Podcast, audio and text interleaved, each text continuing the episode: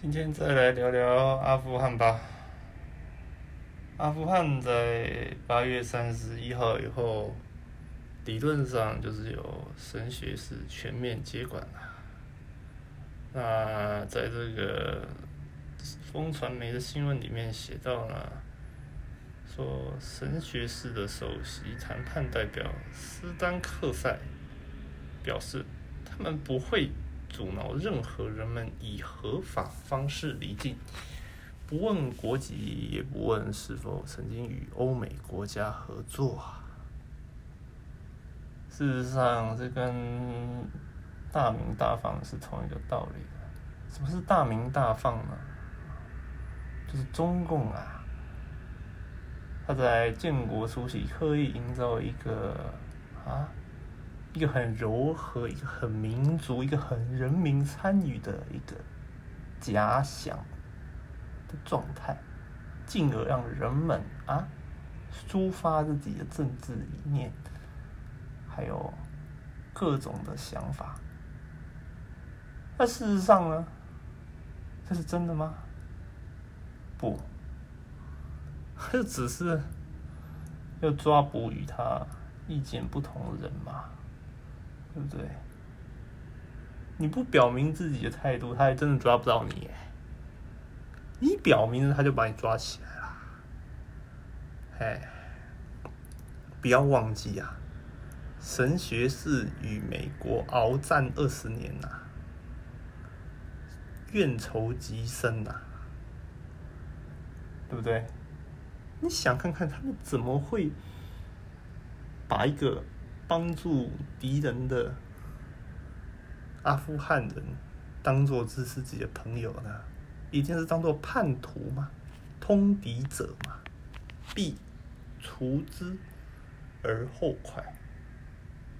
很难相信他们会在美国撤离之后遵守他们的承诺的，所以想必他们将来一定是隐姓埋名嘛，另立秘密管道逃亡了。我们必须知道，这个国际的趋势啊，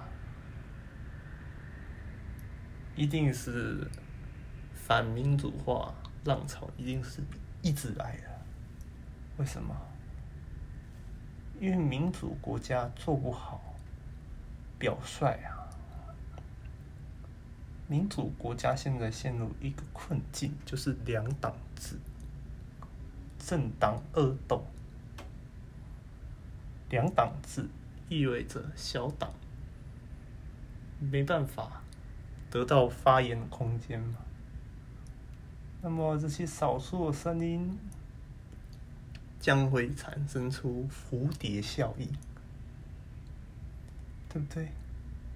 这很可怕的，进而导致许多混乱还有不安。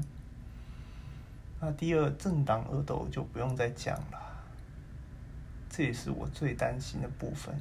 事实上，从阿富汗来看，我们的国家。我们要担心的并不是中共会打我们，中共那个他要打不打，我们管不着。可是我们的国家却面临到一个问题：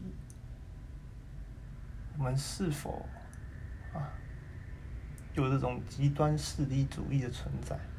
极右派还有极左派，有哎，不是没有哎。好，所以我们要能理解的是。我们应该如何建立起人民的全面执政？我是认为是非常重要的哦。那我这边就不多谈了，因为今天今天就是来分享一下新闻，祈祷那些阿富汗人他们能逃出三天呐。恐怕连我都救不了他们了，您说是吧？还有什么想跟我聊的呢？都可以在下方留言，或者是直接跟我联系。我的电话是零九零七七一八九九五，零九零七七一八九九五。期待与您空中再相会。